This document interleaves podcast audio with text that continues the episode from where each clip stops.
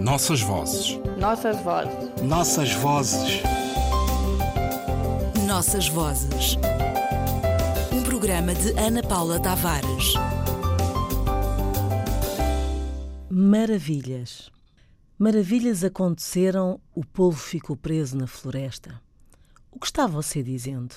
Os que nunca tiveram asas voaram. A madeira partiu o machado. A caboanha engoliu o gato. Digo-te para que saibas, espero que não fiques chocado. O miúdo comeu o papagaio. É um segredo dentro de um segredo. O camaleão atropelou o carro. Quando você analisa isto, há outra palavra igual a esta, através do buraco de uma agulha, a formiga tão fininha. Pela bondade de Deus, o macaco foi pescado na costa. Tu, o nosso sábio, aqueles em que poisou a mosca, o que é isso senão a morte? O que há para dizer mais? Muitas coisas da nossa vida são a maravilha do misericordioso, um espanto se você as observa. Não é nem astúcia nem juízo. Bem veloz estava atrás de ti, no final você nem vai alcançá-lo. E digo também que o elefante passou vertical e ficou preso.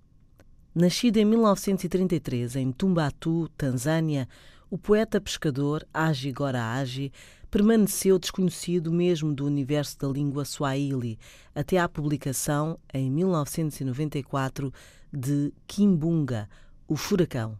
Trabalhou todos os géneros da tradição escrita e oral do swahili.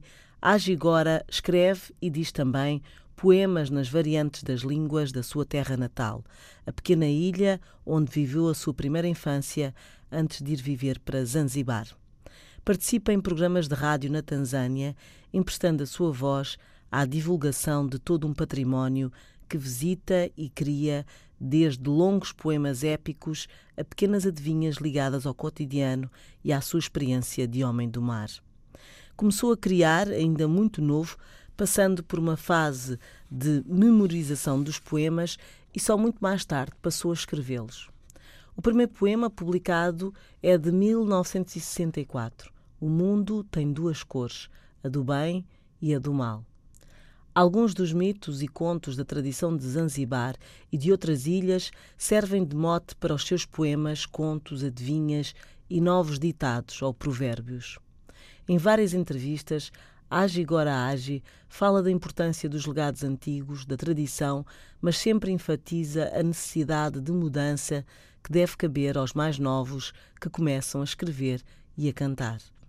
Dá uma enorme importância às canções e ao papel educativo que têm na mente dos jovens e das crianças. A sua escrita e a métrica que usa denotam um particular investimento do autor nas línguas que trabalha, não se limitando a uma mera recuperação dos legados da tradição oral. Compara o trabalho do poeta a um grande oceano que contém e lida com as suas diversas correntes. As coisas antigas devem permanecer com as coisas de hoje. Nossas vozes. Nossas vozes. Nossas vozes. Nossas vozes. Um programa de Ana Paula Tavares.